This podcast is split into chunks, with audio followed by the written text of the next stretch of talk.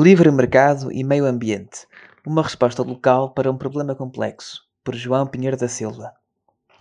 Segundo o grande Whig Edmund Burke, a sociedade é uma comunidade de almas que reúne os mortos, os vivos e os que ainda não nasceram. Se os jacobinos do tempo de Burke eram afoitos que negavam os mortos, um dos grandes males do nosso tempo é esquecer os que ainda não nasceram. Muitos liberais recorrem à formulação burkeana para denunciar a injustiça das dívidas nacionais, por exemplo. Afinal, haverá alguma justiça em terceirizar as nossas responsabilidades nas gerações futuras, em condenar a próxima geração por uma vida inteira com as dívidas contraídas pelos seus pais em nome de um efêmero bem-estar presente? Porém, e se aplicássemos esse mesmo princípio ao meio ambiente? Não será a má gestão dos recursos ambientais que serão legados às gerações futuras um mal que deve ser tão denunciado quanto a má gestão dos recursos económicos e financeiros? Ora, se analisarmos as ideias fundadoras do liberalismo, facilmente percebemos que as preocupações com o meio ambiente são consequência direta destas, não um corolário artificial destas ou uma tentativa de estar a par dos tempos. São consequência, mais precisamente, de duas valiosas lições filosóficas e económicas. 1. Um, o conhecimento é disperso e 2. Os recursos são escassos. O conhecimento é disperso, sistemas complexos e incerteza. Um dos conceitos mais importantes da ciência contemporânea é o de sistemas complexos. Estes são sistemas de propriedades emergentes, ou seja, propriedades em que, a partir de uma multiplicidade de interações simples, surge uma complexidade combinatoriamente explosiva de fenómenos. Os sistemas complexos sempre se geram de baixo para cima, de interações simples à complexidade, e uma das características que acompanham o seu estudo é a incapacidade de os abarcar completamente. Sistemas complexos são opacos, e uma intervenção nestes pode levar a uma série explosiva de respostas imprevistas, de crescente incerteza e complexidade. Opacidade, incerteza e assimetria. Essas são as grandes características dos sistemas complexos.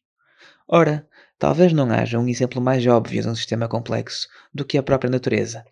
A devida compreensão destes sistemas, portanto, deve guiar o nosso modo de interagir com o meio ambiente.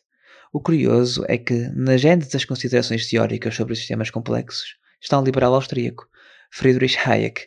Já em Economics and Knowledge, Hayek argumenta que devemos pensar o problema económico não como um problema de recursos, mas como um problema de distribuição de conhecimento e informação.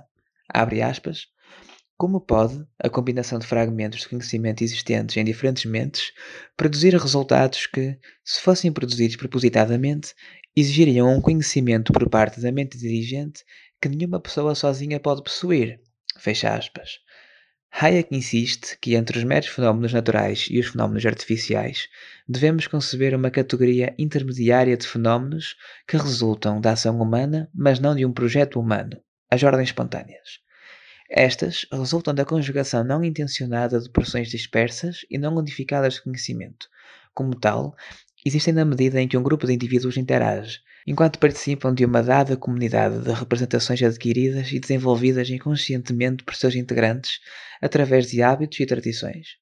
Ordens espontâneas são o produto de processos de troca de informação entre unidades individuais básicas que jamais podem ser isoladas ou totalizadas na mente de um agente individual. Na terminologia de Hayek, as ordens espontâneas são um perfeito exemplo de fenómenos complexos, ou, se preferirmos, de sistemas complexos. Uma das lições mais importantes de Hayek é que um sistema complexo, pela sua própria natureza, é avesso a regulações e interferências de cima para baixo. Tentativas de controlar e abarcar ordens espontâneas são, na verdade, tentativas de lidar com algo que não se compreende plenamente, uma máxima haikiana que devemos sempre aplicar quando estamos perante sistemas complexos é que mais importante do que aquilo que sabemos, só aquilo que não sabemos. É no domínio da incerteza que jaz aquilo que pode ter um impacto realmente decisivo na nossa vida.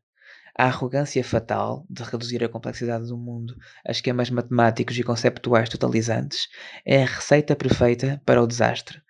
Uma das consequências da dispersão do conhecimento é a incerteza genuína, quando se pretende, por meio do uso da razão, conduzir centralizada e forçadamente um sistema complexo.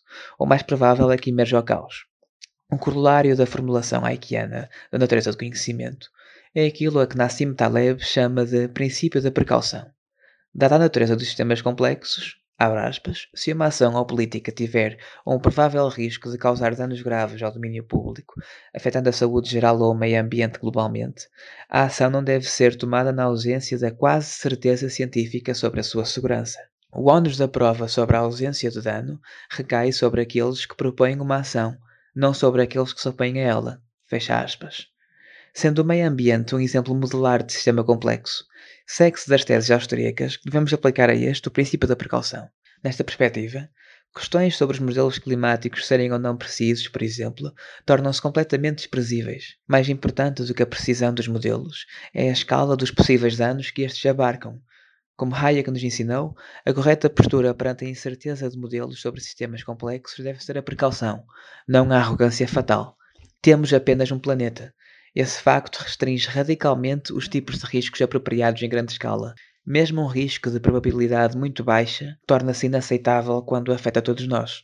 A incerteza sobre os modelos climáticos não é, numa perspectiva hayekiana, uma justificação para interferir no sistema. Pelo contrário, é uma boa razão para não o fazer. Os recursos são escassos. Propriedade privada e localismo. Isto não quer dizer que a nossa postura em relação ao meio ambiente deve ser puramente inerte.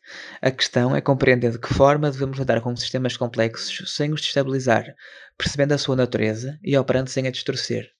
A proposta austríaca é que tentar lidar com sistemas complexos de forma centralizada é uma impossibilidade teórica. Isso foi demonstrado por Ludwig von Mises a quando do debate do cálculo económico.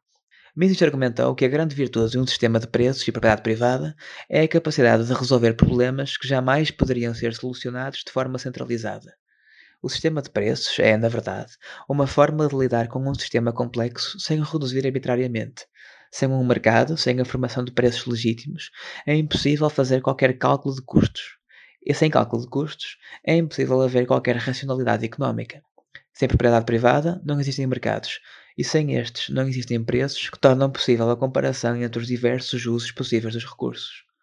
O argumento de Mises para a importância da propriedade privada é melhor ilustrado através de dois graves problemas que envolvem precisamente o meio ambiente: o produtivismo e a tragédia dos comuns. O produtivismo, ou seja, a maximização da produção sem levar em consideração custos de oportunidade como o esgotamento de recursos não renováveis ou custos externos, é um dos principais responsáveis pela destruição ambiental ao longo do século XX. Tanto teoricamente quanto na prática, as sociedades de mercado são menos avessas a tendências produtivistas prejudiciais ao ambiente do que as economias centralizadas. Veja-se, por exemplo, a subsidiação dos preços de energia para aumentar a produção na ex-União Soviética, que resultaram numa produção industrial 5 a 10 vezes menos eficiente do que nos sistemas de mercado. A principal razão para tal é que, num regime de propriedade privada, eventuais empresas poluidoras têm de pagar por danos à propriedade privada de terceiros. Mais do que isso, como vimos com Hayek, o mercado é um sistema de passagem de informação, e só numa sociedade de mercado as externalidades são plenamente incorporadas aos preços, lidando mais satisfatoriamente com as variações dos produtos naturais. Se há direitos de propriedade bem definidos, existem proprietários, ou seja, responsáveis pelo recurso. Um sistema de mercado livre é a resposta lógica ao terrível problema económico da tragédia dos comuns, o uso abusivo de recursos sem dono, esgotando-os. Num sistema de não propriedade, o interesse de qualquer agente económico não é a perpetuação do recurso natural, é a extração máxima e rápida do mesmo. Se a lógica económica do mercado não opera, não há custo algum pelos danos infligidos, e se não há propriedade privada, não há responsáveis pelo mau uso do recurso. Soluções ambientais reais, baseadas em direitos de propriedade e mercados livres, passam pela responsabilização de proprietários que não só arcam com todos os custos e benefícios das decisões de gestão de recursos, como devem atender aos usos alternativos de recursos e à possível invasão e destruição da propriedade alheia, através da poluição do ar, do mar, da destruição florestal, etc.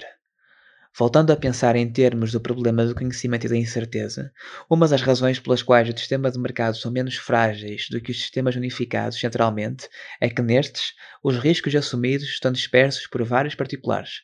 Um problema que ocorra com um particular não acarreta riscos para o sistema inteiro.